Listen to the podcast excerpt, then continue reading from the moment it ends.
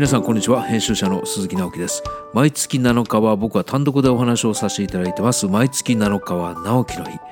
11月7日日曜日迎えました。皆様いかがお過ごしでしょうか、えー、今月のトピックはもうこれしかないかなっていうところなんですけど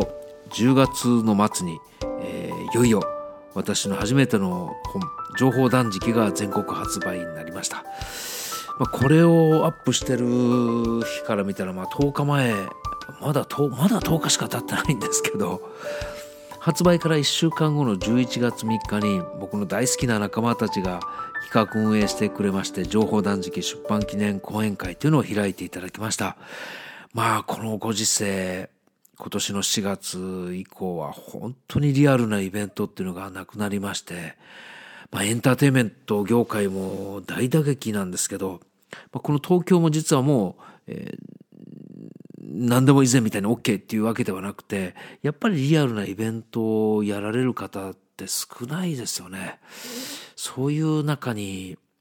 合計して150人以上集まっていただきました。これ関東だけではなくて関西や九州からも来てくださったんですけどもまああの東京の朝日新聞本社にあります浜離宮朝日ホールをお借りしてやったんですけど3時間半。まあ非常にあの僕自身ももう50本前後いろんな講演会セミナー上映会イベントやらせていただいてきたんですけど自分がこう出る側になるっていうかねその中心になるっていうは主役になるっていうことがあんまり慣れてなくてこう自分が企画運営する時はもういろんなアイデアが出てきていろんな方を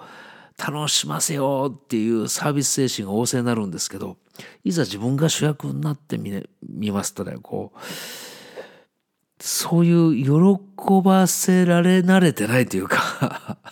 非常にあの緊張したというかこうなんかムズムズするというか、えー、終始そういう感じだったんですけどね。冒頭は僕は一昨年までお世話になりました、えー、出版社の社長が挨拶をしてくれまして本当はそう予定してなかったんですけどもある方を通じてもう本当本番数日前ですよ。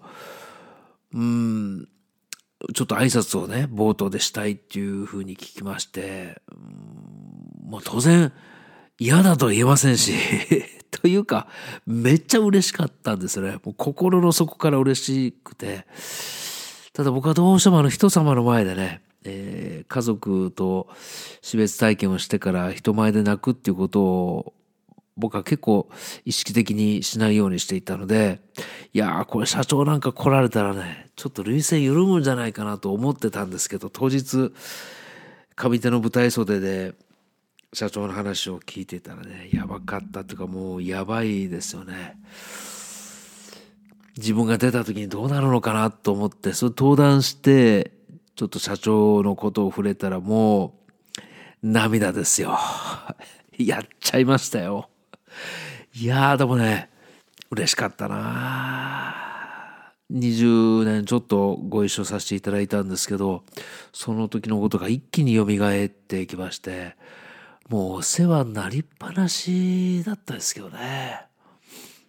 あの、今世自分が旅立つ時になって多分お世話になった方いろんな人を思い出すと思うんですけどおそらくこの5本の指に間違いなく入るぐらいもうお世話になりっぱなしの社長だったんですよね。まあそういった挨拶から始まりこの情報断食が出ることにもう本当にお力を貸していただいた、えー、作家であり実業家の長松茂久さん、茂さんって呼んでるんですけど、茂さんと、あとは絆出版、本を出してくれた絆出版の小寺祐樹編集長。この3人で定談をしました。まあ、この本が出る経緯もそうなんですけど、この僕らが関わってる、この出版っていう業種もそうだけど、本そのものがね、どうなっていくのかみたいな話もさせていただきました。これが第2部。で、第3部は2本立てになってまして、この、この世界を生きるために、ポッドキャストをね、番組をもう1年以上一緒にやってきた吉武大輔さんが前半、意識の階段をどうやって降りるのか、この情報断食の中身に沿って彼が議題を考えてくれました。そしてそしてこの回の一番最後、鳥を迎えたのが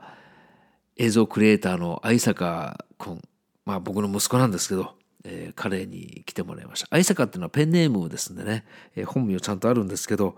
もうほとんど最近はこの活動ネームで彼も動き回っておりまして、まあ、そんな息子との価値って何だろうっていうようなテーマでね、えー、30分ちょっとですけど話をしました。まあ、こういった非常にこう贅沢な3時間半だったんですけど、まあ、こう悔やまれるのがあの会場内だったりロビーに行って皆様に挨拶ができなかったんですよね。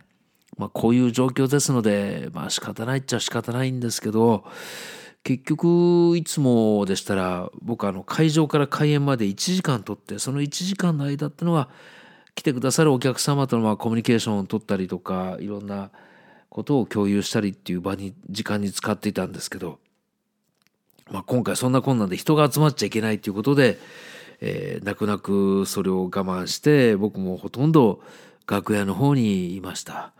僕あの自分の講演の中でもお話ししたんですけど今まで自分が主催企画運営してきたイベントでこう映像を残すってことをもうほぼほぼっていうかやってこなかったんですよね全く。というのはやっぱりこのリアルな場の醍醐味っていうのはもう本当一期一会皆さんと会うのは一期一会もそうですし一回しかないまあ一発ライブのようなこの瞬間というかですね。ですから今回こういうご時世柄オンラインやらないんですかと、えー、会社から東京行っちゃいけないって言われてる旦那さんの許可が下りない、家族の許可が下りない、オンラインがあったら出るのになーっていう方も結構いらっしゃったんですけど、僕自身やっぱりこのリアルな場でやる、こうリスキーな状況も含めてね、やっぱわざわざ来てくださる方の、えー、体感する思い、感覚、そういったものを大事にしたいと思、いましたのであえて主催してくれたみんなにもオンラインというのはうんやらなくていいよと、えー、そういうふうに話してきました。なので、えー、今回も一切映像動画での記録ってのは取っておりませんし当然同時配信のオンラインもしませんでした、えー、やっぱりその参加した皆さんがそれぞれの時間を割いて足を運んでくださるわけですからやっぱここで体験してることがなんかこうイベントが終わった後もね少しずつこう余韻が残っていてああ昨日行ったイベントああおとつい行ったイベントっていうふうになんかずっとその方の体の中に残ればいいなというそういう気持ちでずっとイベントをやっておりましたので今回もあえてこう記録っていうのは取らずに挑みました。ほとんど最近私たちはこの Zoom ですとか